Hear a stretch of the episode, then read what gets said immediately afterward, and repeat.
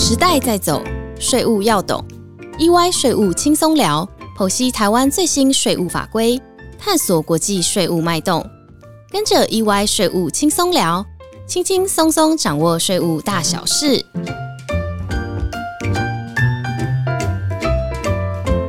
Hello，大家好，欢迎来到 EY 税务轻松聊。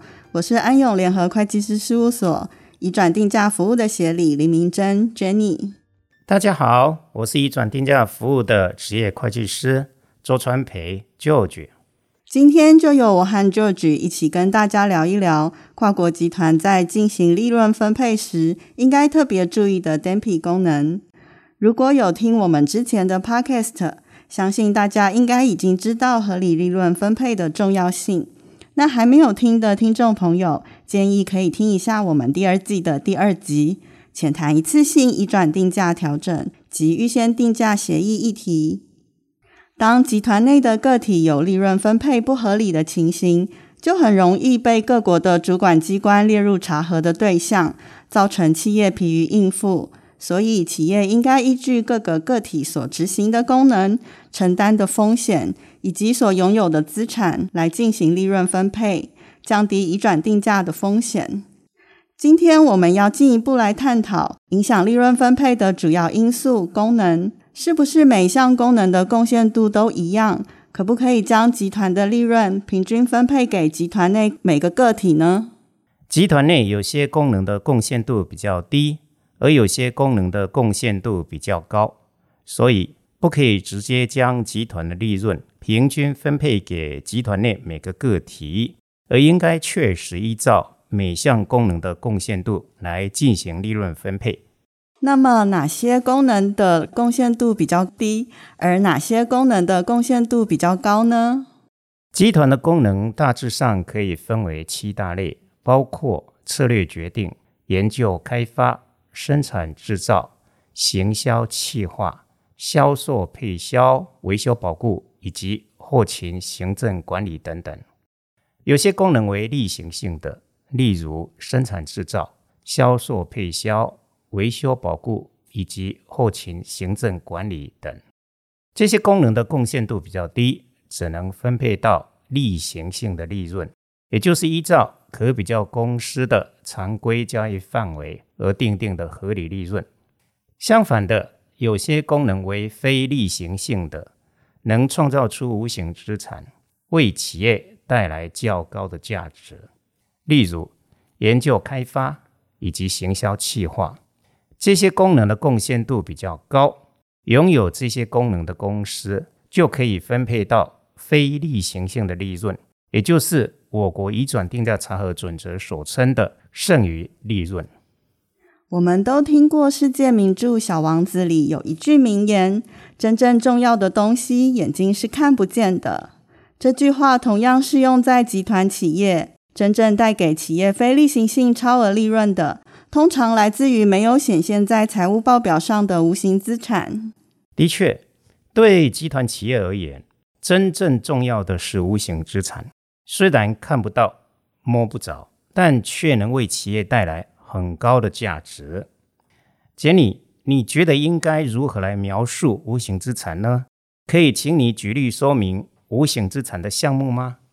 根据 OECD 的移转定价指导原则以及我国的移转定价查核准则，构成无形资产有三个要件：第一，非有形资产；第二，可被拥有或控制使用于商业活动；以及第三点，在非关系人间运用或移转时，该项资产会获得相对应的报酬。无形资产的项目包括营业权、专利权、商标权。品牌设计、营业秘密、专门知识、各种特许权、行销网络以及客户资料等等，这些都是具有财产价值的权利。OECD 的移转定价指导原则以及我国的移转定价查核准则，对于无形资产都已经有明确的定义。如果该项资产在非关系人间运用或移转时，会获得相对报酬之权利。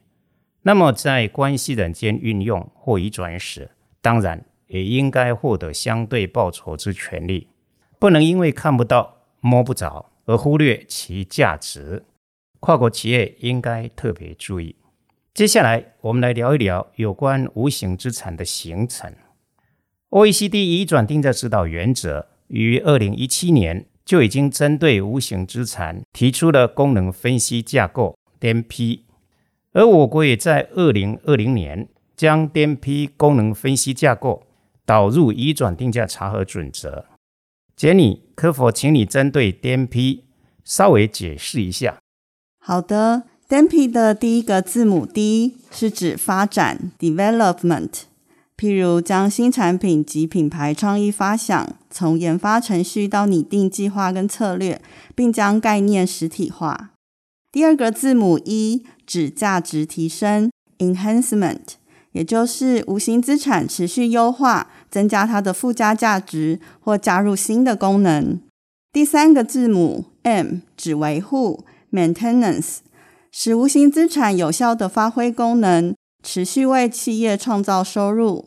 第四个字母 P 是指保护 （protection），包括商品或专利注册、进行法律诉讼或市场监督来维护权利。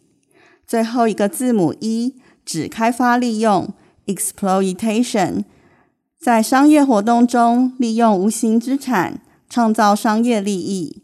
DMP 就是产生无形资产的各项功能。谢谢 Jenny 对 DMP 的解释说明。不过，由于无形资产比较抽象，不太容易理解，再麻烦你举一些实物上的例子，跟听众朋友说明一下。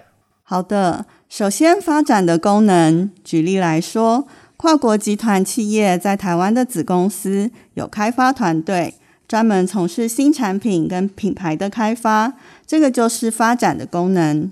第二个是价值提升的功能，譬如本国的企业在大陆的子公司从事生产活动，但是除了生产制造人员以外，还有专门的团队负责制成或是产品改良、工艺的提升或客制化产品，使无形资产的价值大为增加，这就是价值提升的功能。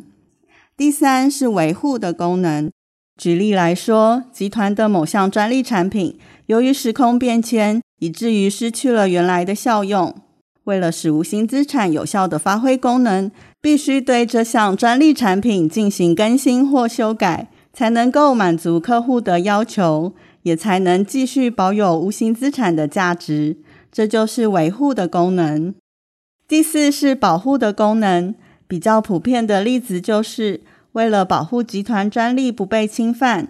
而安排支付注册登记费用，或是集团专利已被侵犯时，采取法律诉讼途径解决，这个就是保护的功能。最后，针对一开发利用的功能，举例来说，子公司在当地市场打集团品牌广告，从事行销企划活动，以提升产品品牌的知名度，获得商业利润，这就是开发利用的功能。对于 Jenny 刚刚的举例说明，相信大家应该对于 DMP 有更深入的了解。实务上，我国的主管机关会想知道外商在台子公司有没有执行 DMP 的功能。如果有执行 DMP 的功能，就应该被分配到比较高的利润。所以，建议跨国集团企业注意其所有关系企业的功能。确实了解是否执行 DMP 功能，并且进行合理的利润分配，以避免不必要的移转定价风险以及税负成本。谢谢就举的说明及建议。经由前面的讨论，我们都知道无形资产的定义很广泛，项目也非常多。集团企业应该谨慎地辨识供应链上重要的无形资产，以及可能产生无形资产的 DMP 功能，进而分析集团内每一个个体的贡献度，这样才能进行合理的利润分配。我这边还有一点需要向听众朋友提醒的是，早期因法令规定不够明确。在租税规划架构下，有些无形资产的法定拥有者，并非经济实质上的拥有者，但却享有超额利润。如今，世界各国移转定价的相关规定，都已经相当完备，尤其对于产生无形资产的颠批功能，更有详细的规定。集团企业应该确实依照法令规定，将剩余利润分配给经济实质上的拥有者。谢谢 George 的提醒。如果跨国集团企业有这样的情形，建议应该尽快检视供应链以及无形资产的安排，确认经济实质和法律形式达成一致，必要的时候进行营运模式及供应链的调整。以上就是我们今天的分享，希望能帮助跨国集团企业进行适当的利润分配，降低移转定价查核风险。如果各位听众朋友对今天的主题有兴趣或想做进一步的了解，欢迎随时跟安勇联系。谢谢收听 EY 税务轻松聊，我们下周一再见喽，拜拜。